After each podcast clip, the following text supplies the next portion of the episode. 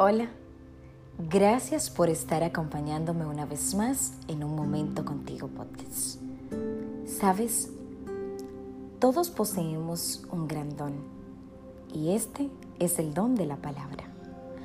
Poder expresarnos es uno de los más grandes enriquecimientos que tenemos. Decir lo que sentimos, lo que pensamos como un medio propio de comunicarnos es una herramienta que constituye una pieza muy importante en nuestras vidas. Pero hagamos una pausa. ¿Qué estamos emitiendo? ¿Somos conscientes de lo que expresamos en palabra y cómo lo decimos? ¿Están nuestras palabras sirviendo como un mecanismo de ataque o de empuje en la vida de aquellos que nos rodean? Si algún día tuviéramos que tragarnos nuestras propias palabras, ¿nos envenenaríamos o éstas resultarían dulces a nuestro paladar? Seamos capaces de hacer un análisis consciente de cómo nos expresamos y tengamos cuenta que al decir palabras, éstas vayan cargadas de amor, de aliento y de esperanza que con ellas estemos actos para edificar, no para destruir.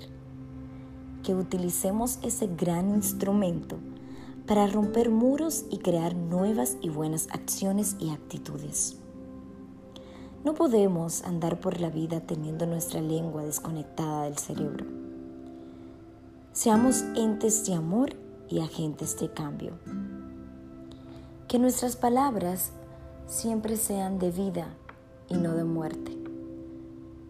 Cuidemos cada una de ellas como un diamante precioso que tenemos. Seamos sensatos a la hora de emitir un juicio de valor en contra de otra persona, ya que no conocemos a fondo la vida ni los procesos que están pasando los demás o que ya pasaron.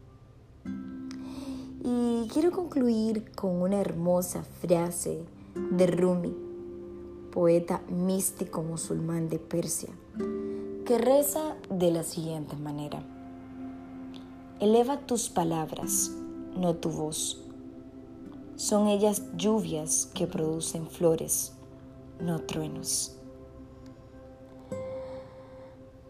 En el día de hoy guarda esta frase y reflexiónala para ti sé que provocará un buen cambio en ti.